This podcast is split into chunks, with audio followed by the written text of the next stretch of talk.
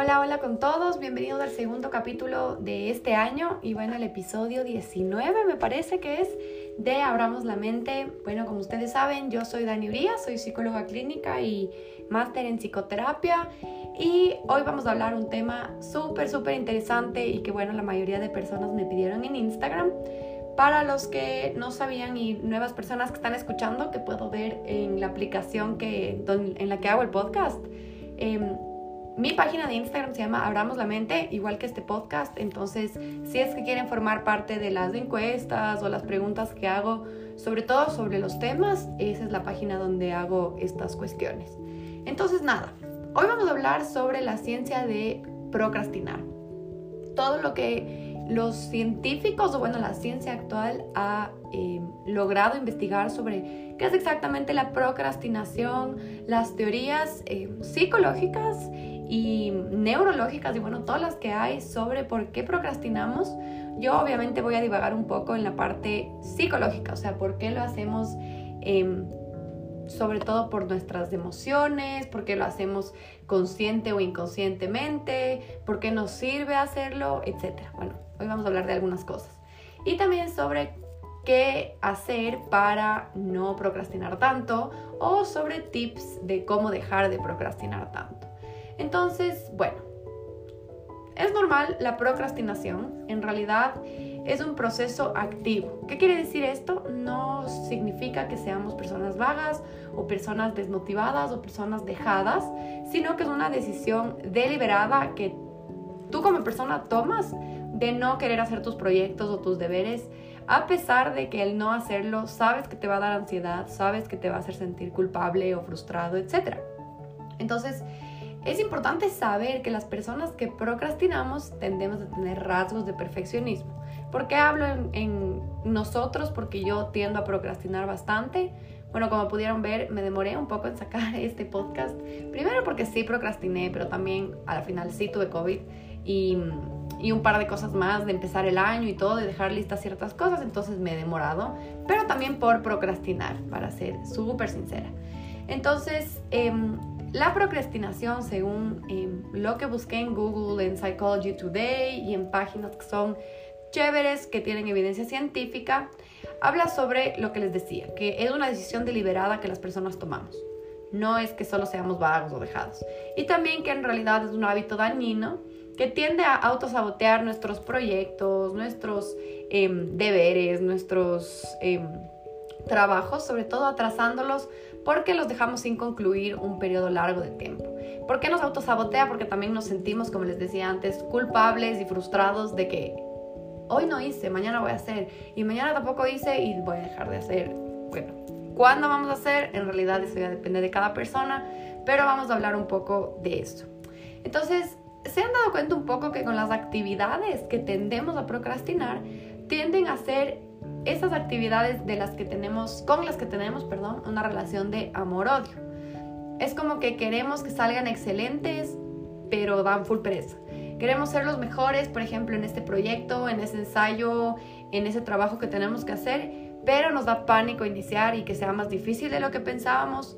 O queremos, por ejemplo, hacer un trabajo, un ensayo increíble, pero simplemente decidimos dejarlo para el final. Bueno, hoy aclararemos las dudas de por qué lo hacemos y la ciencia detrás de esto, como les decía, pero voy a darles un ejemplo de mi vida de cómo yo he procrastinado. Entonces, cuando estaba en Inglaterra, el clima era un factor súper importante de, y era una excusa súper buena para procrastinar. Entonces, por ejemplo, yo tiendo a ser bastante perfeccionista, como les decía, entonces yo decía como, ok, tengo este ensayo dentro de em, un mes yo tiendo a ser de las personas que deja todo a última hora para explotarme y a última hora funcionar mejor. Bueno, siempre pensé que eso era verdad hasta que empecé a hacer este podcast, empecé a estudiar sobre la ansiedad y todo. Pero tendía a ser de esas que decía como, yo dejo todo perfecto a última hora, como que cuando estudio el día anterior me va mejor que cuando estudio un mes antes. Bueno, en la maestría no podía hacer eso porque los ensayos eran demasiado largos, eran demasiado difíciles y me tocaba investigar en serio. O sea, el hecho de que nos tocaba investigar ciencia pura y dura por poco, eh, nos hacía eh, candidatos a poder ser publicados o no. Entonces, un mes antes ya me, tocaba pensar como qué voy a hacer, cómo lo voy a hacer y de dónde voy a sacar las fuentes. El problema era que yo que sé, me levantaba y decía, ya, mañana me voy a levantar a las 6 en punto de la mañana, voy a hacer ejercicio y me voy de una a la biblioteca. Y bueno, me levantaba, obviamente seguía oscuro, estaba frío, no sé si es que me están escuchando hoy, 31 de enero, pero estaba igual que Quito hoy, hecho pedazos y era como ni fregando, mañana ha de estar mejor. La cosa es que Inglaterra nunca tiene un lindo clima, entonces nunca, nunca estaba mejor. Y solo era como que no, hoy están dos grados menos que ayer, o hoy está más oscuro que ayer o chuta, es que ya no hice ejercicio, entonces ya se me fregó la rutina. Entonces, como ya no me levanté a las 6, a las 8 no voy a estar lista en la biblioteca, entonces mejor mañana. Y así pasaba, pasaba, hasta que faltaba una semana. Puede sonar bastante una semana, pero no, o sea, para los, los trabajos de estos no era así. Y, y me tocaba estar 12 horas en la biblioteca sentada y luego explotarme y hecho pedazos. Entonces, si esto les suena familiar, es porque tienden a procrastinar. Uno, obviamente tienden a procrastinar por algo están escuchando esto. Y dos, porque tendemos a ser un poco evitativos y perfeccionistas. Bueno, de eso vamos a hablar un poco más adelante. Entonces, a ver, primero les voy a hablar sobre lo que encontré de teorías evolutivas, biológicas y neurológicas sobre por qué procrastinamos.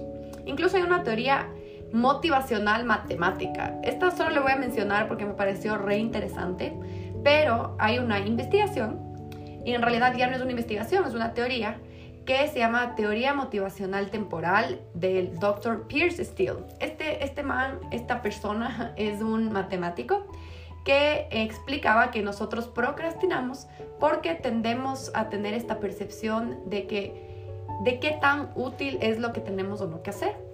Entonces, este doctor, como les contaba, generó una ecuación que explica qué tenemos que incrementar o aumentar en la ecuación para dejar de procrastinar más.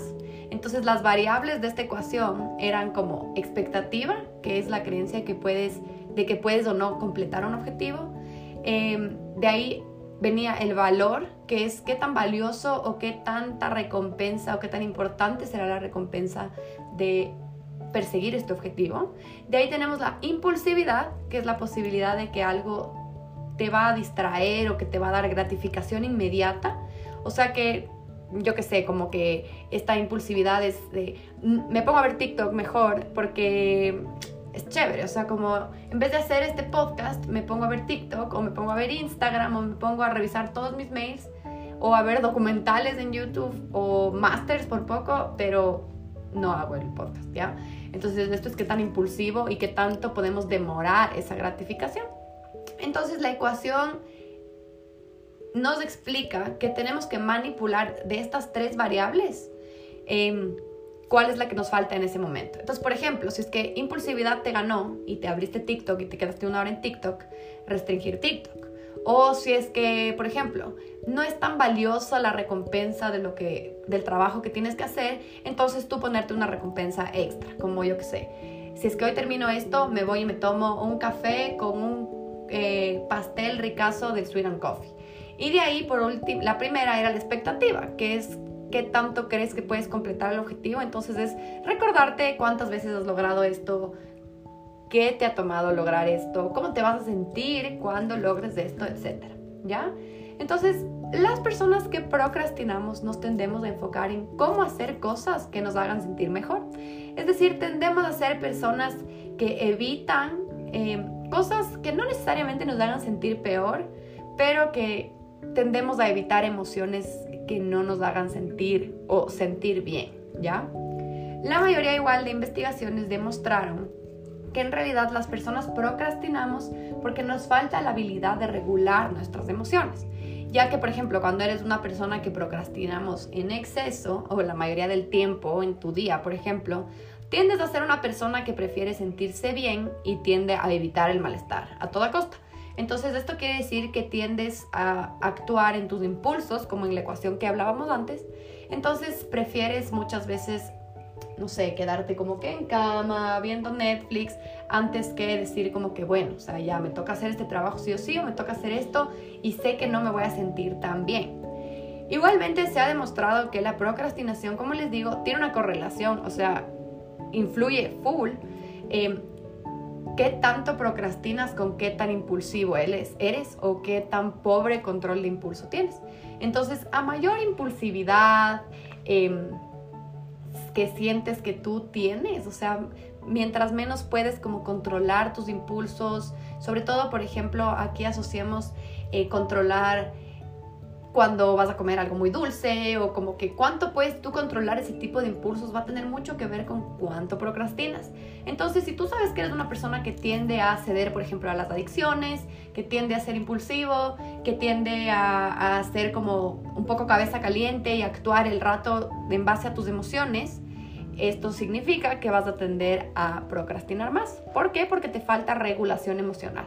O sea, no puedes tolerar la frustración de una buena manera porque tal vez no aprendiste o porque tal vez eh, genéticamente o por factores hereditarios en tu familia las personas no tienden a poder regular sus emociones de una manera tan fácil. Hay muchas cosas que varían la regulación emocional. Creo que eso será un podcast aparte porque la regulación emocional es una habilidad densa. O sea, es algo que tenemos que aprender todas las personas. Pero bueno, volviendo un poco a esto, el procrastinar es algo que nos afecta a todos en realidad. Y como les decía, existen muchos estudios que explican por qué procrastinamos. Entonces, saqué tres ejemplos de, en, en ramas de psicología de cómo se explica por qué procrastinamos y bueno, yo me voy a ir hacia la parte más terapéutica. Un neuropsicólogo, por ejemplo, lo vería como un problema en las funciones ejecutivas de la corteza prefrontal. ¿Qué significa esto? En la corteza prefrontal, eh, quiero que se toquen la frente, esa es la corteza prefrontal. La corteza prefrontal es la parte más importante porque ejecuta funciones como tomar decisiones, eh, regulación emocional, eh, la lógica, la planificación, el planear, etc. Entonces los neuropsicólogos dicen que existe un déficit en esta parte de la corteza prefrontal. Esto no significa que tienes daño cerebral o algo así, nada que ver, pero que sí existe como algo en tu corteza prefrontal, sobre todo en la función ejecutiva, que es la parte que planifica y la parte que decide, porque no podemos anticipar ni priorizar actividades. Suena un poco feo, suena un poco em, al huevo en realidad lo que te diría un neuropsicólogo, pero bueno, un psicólogo social, en cambio, lo vería como un problema de regulación emocional, como les contaba anteriormente, porque intentas evitar las emociones negativas como el estrés. Por ahí es donde yo me voy a orientar un poco, no tanto, pero un poco.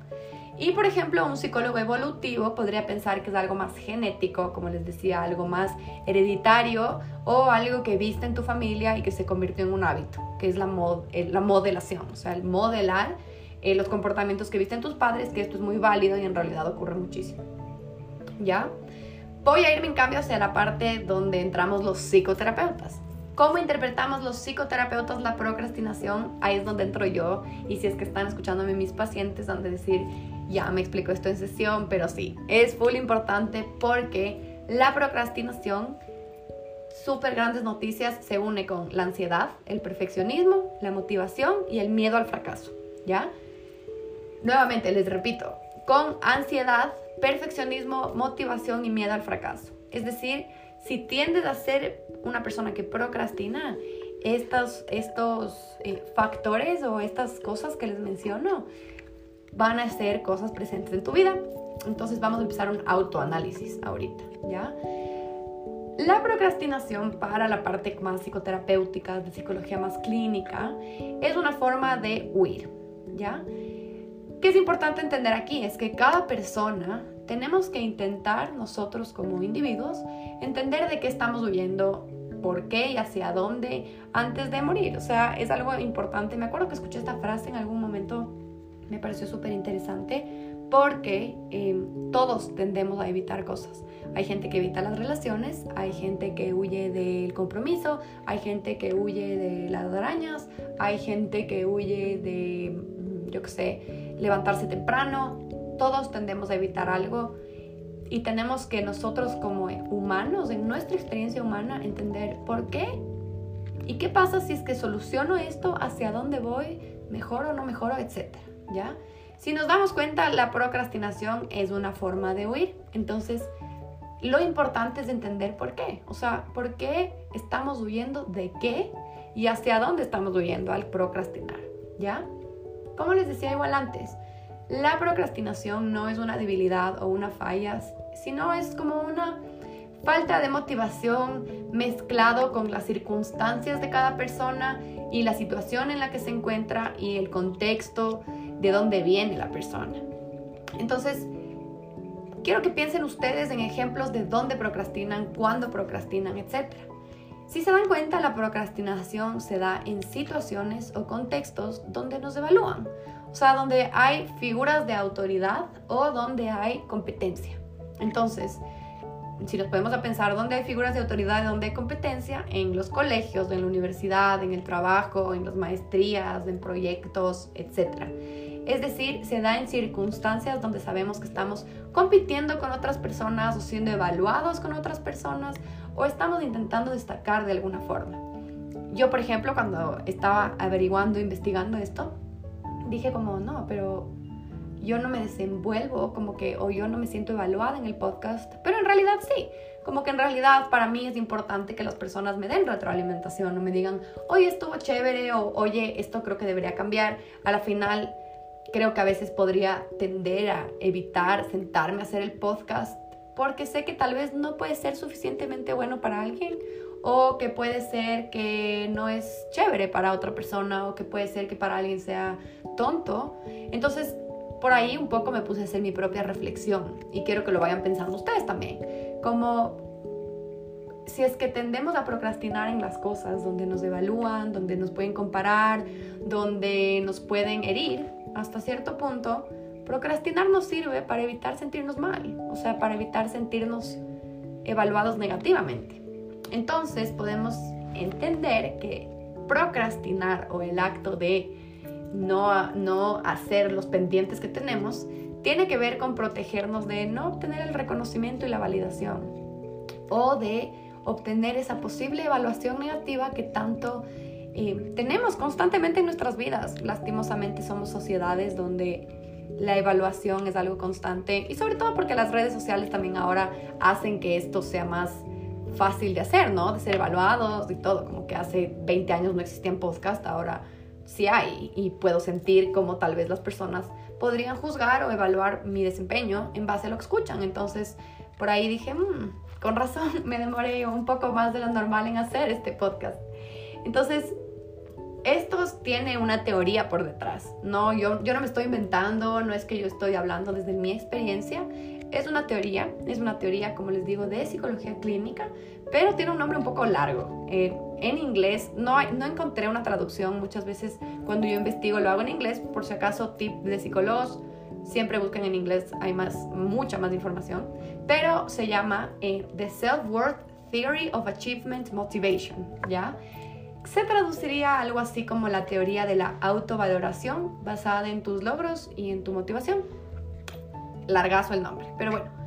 Esta teoría nos explica que nosotros, como humanos, queremos siempre ser vistos no solo por los demás, sino por nosotros mismos, porque tendemos a ser nuestros peores eh, jurados la mayoría de veces, pónganse a pensar, a veces las demás personas nos admiran o piensan bien de nosotros y nosotros mismos tendemos a ser nuestro peor juzgador, por así decirlo. Entonces, bueno, volviendo al tema, perdón, me desvié. Esta teoría explica que nosotros como humanos queremos ser vistos por nosotros y por los demás como personas competentes, inteligentes y capaces de cumplir logros y de ser autosuficientes. Entonces, en los escenarios de calificación como los colegios, las clases de la U, el trabajo, proyectos, queremos ser vistos de manera buena, con aprobación y como personas competentes que valen la pena. Entonces, debido a esto, las personas tendemos, tendemos, a sacrificar o a poner en segundo lugar cosas importantes, como por ejemplo nuestra salud mental o ciertas cosas que no van a determinar nuestro desempeño, ¿no? Entonces, según esta teoría, nuestro rendimiento, es decir, la forma como te desempeñas en, en una actividad, determina tu habilidad, es decir, cómo te presentas, por ejemplo, qué tan buena podcaster soy, si es que eso existe, qué tan buena psicóloga puedo ser, qué tan buen mecánico puedo ser, qué tan buen, em, no sé, ingeniero puedo ser, qué tan buena administradora puedo ser, etc. Entonces, mi rendimiento, yo asocio que determina mi habilidad como psicóloga. Y mi habilidad define la persona que soy. Entonces, esto a la final es una, es, quiero que lo vean como una igual, una ecuación, ¿ya? Rendimiento es igual a habilidad, es igual a em, definir quién soy, ¿ya? Esto está mal, esto es errado, pero es la forma en cómo funcionamos los humanos porque queremos agradar, queremos sentirnos especiales. Dentro de esta ecuación, el esfuerzo sí es una variable que juega un papel, pero la habilidad y cómo te desempeñaste va a ser mucho más determinante en darme el valor de valgo la pena o no valgo la pena. Y eso a la vez, el valgo la pena como trabajador, como psicóloga, como terapeuta, que es algo que me define, me va a dar el valor como persona. Como les digo, esto es algo no tan saludable, pero es algo que todas las personas tendemos a hacer. Sobre todo las personas que tendemos a ser más perfeccionistas, más orientadas hacia los em, logros y que nos gusta como eh, hacer cosas y nos motiva tener estos logros, ¿no? Que son la mayoría de personas en realidad. Entonces, repito así súper breve, rendimiento es igual a habilidad, es igual a define quién soy como persona, ¿ya? Como les digo, esto es erróneo. Como resultado de esta ecuación y de estos pensamientos que tendemos a tener, las personas que tendemos a procrastinar muchísimo, tenemos una forma simple de determinar nuestro valor como persona. Por eso prácticamente definen su valor como humanos dependiendo de cómo les fue en una prueba, en el trabajo, en un proyecto, y ahí es donde prácticamente se termina su valor. Y esto duele full, o sea, esto duele un montón, porque es, es doloroso pensar que tus logros, tus éxitos y los, lo que logras o lo que puedes hacer es quien vales como persona, ¿ya? Duele. Y por ende, ¿por qué es mejor procrastinar? Porque es más fácil. Prefiero mil veces no hacer nada y solo ya ser un fracaso que hacer algo y no ser esa persona exitosa o de gran valor o inteligente que todos los demás ven. Entonces procrastinar es una forma de decir, ya, o sea, por último, no hago y soy una muda y soy una fracasada que, eh, chuta, hice algo y me fue mal y me juzgaron mal, ¿ya? Entonces, ¿Dónde entra la motivación dentro de esto? Entonces, es importante saber que procrastinar no tiene nada que ver con la motivación. Justo les puse esta encuesta en Instagram. No tiene nada que ver con qué tan motivados o no estamos, con qué tan vagos o no somos, o qué tan bien puedes manejar tu tiempo o no. Las causas no son en realidad una falta de motivación o falta de control. Pueden llegar a ser en ciertas ocasiones que dices, chuta, o sea, de verdad el clima está bien feo y tengo demasiado frío y me duele la cabeza. O me duele todo porque estoy con COVID y de verdad no puedo, ya. Eso es normal. Pero si es que cogemos esto de excusa por 3, 4, 5, 6, 10, 20 días, ya es procrastinar, no es falta de motivación. Entonces, es importante que si nos ponemos a pensar, la preocupación, la perdón, la procrastinación se siente más como estar atrapados, como que en un en un asiento de conformismo donde, chuta, no voy hacia ningún lado, no voy hacia atrás ni hacia adelante, solo no puedo hacer nada. Porque por un lado sentimos esa necesidad de éxito, de quiero estudiar, o sea, quiero ser buena y hacerlo, pero por otro lado es miedo a la evaluación o a la sensación de fracaso. Entonces, aquí es donde entra el autosabotaje. ¿Qué es el autosabotaje? Es el miedo a no poder hacer algo o a no poder Em, no, perdón, es el miedo, el autosabotaje es el tú mismo dañar tu proceso o tú mismo dañar lo que estás haciendo, lo que has cultivado, la relación, por ejemplo, que estás teniendo o las cosas que has logrado por miedo a que sea demasiado bueno. Entonces, por ejemplo, el autosabotaje en una relación se vería algo así como, ok, o sea, a mí, por ejemplo, yo qué sé, digamos, eh, tomemos el ejemplo de una paciente, me decía como, a mí siempre me han visto la cara, o sea, siempre los chicos con los que he estado me han visto la cara, me han utilizado y se van.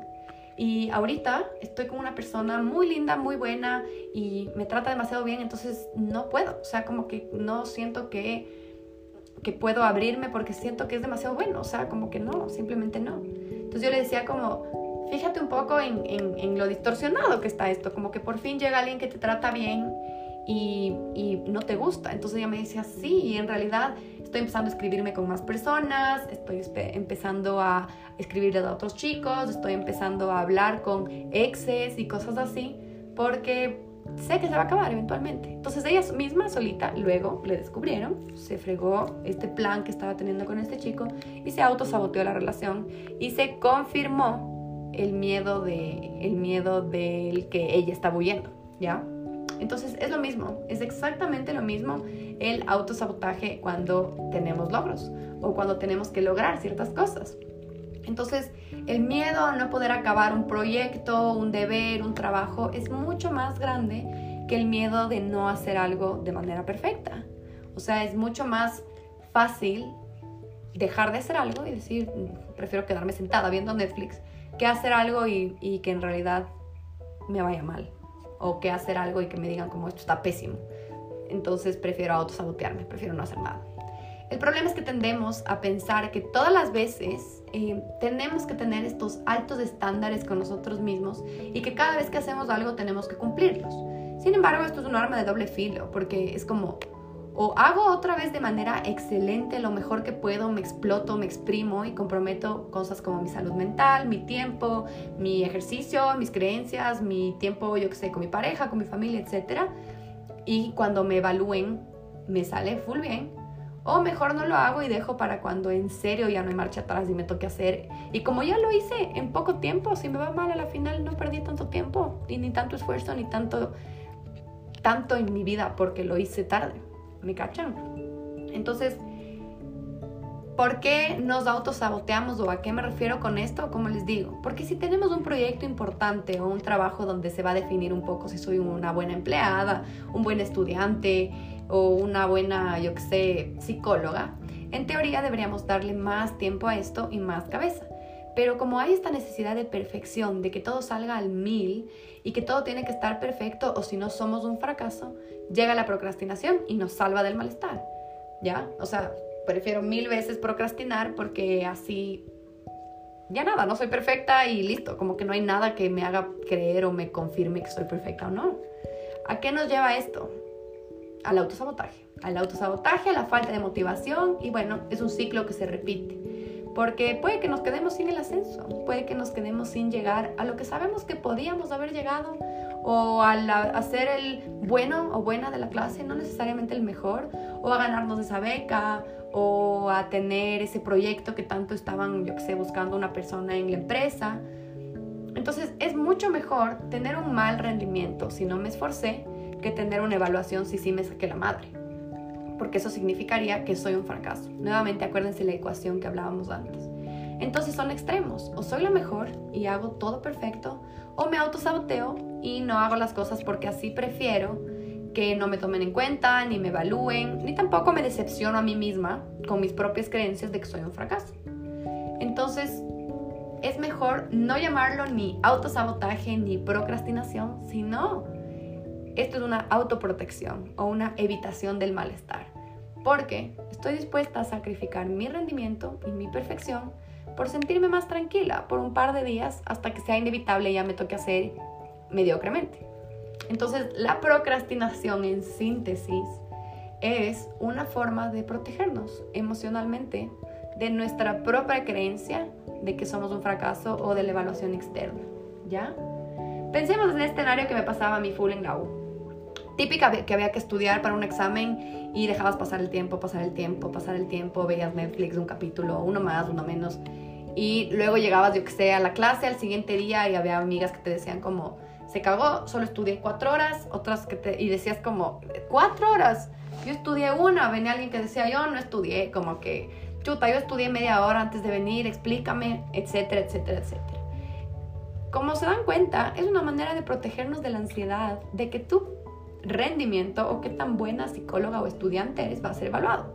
Y por ende, como les expliqué arriba, tu valor como estudiante y como persona, si es que te va bien, de una concluyes como, bien, qué crack, o sea, tuve 100 y no estudié nada. Significa que mi valor es que soy una persona inteligente y por ende soy una persona valiosa.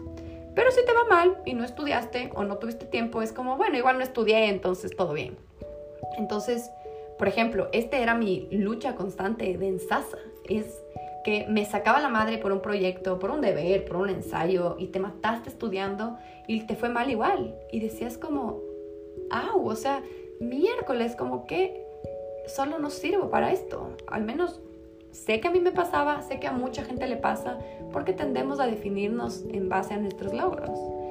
Este es el dolor que la procrastinación nos ayuda a protegernos de, ¿ya? Tal vez ahí me hice un poco bolas, pero ese dolor de, fuck, ¿por qué no sirvo? ¿Por qué no me sirvió? ¿Por qué no me salió bien? Es el dolor del que la procrastinación nos salva, ¿ya? Entonces, ¿cómo lo, solucionamos? Muchos de nosotros pensamos, tengo que simplemente empezar y porque si no me friego la carrera, me cago mi trabajo, mi profesor me odia, soy una vaga, mi relación con el jefe se pudre. Esto, como les cuento, solo hace que el miedo a la evaluación crezca, porque es externo, es como, si no hago esto, quedo peor. Entonces, esto solo hace que la procrastinación eventualmente se vuelva más grande. Entonces, ¿qué podemos hacer? Esto es desde una perspectiva terapéutica, no práctica, al final les voy a mencionar la práctica. Primero, entender o estar consciente de estas teorías de las que les menciono y estas dinámicas.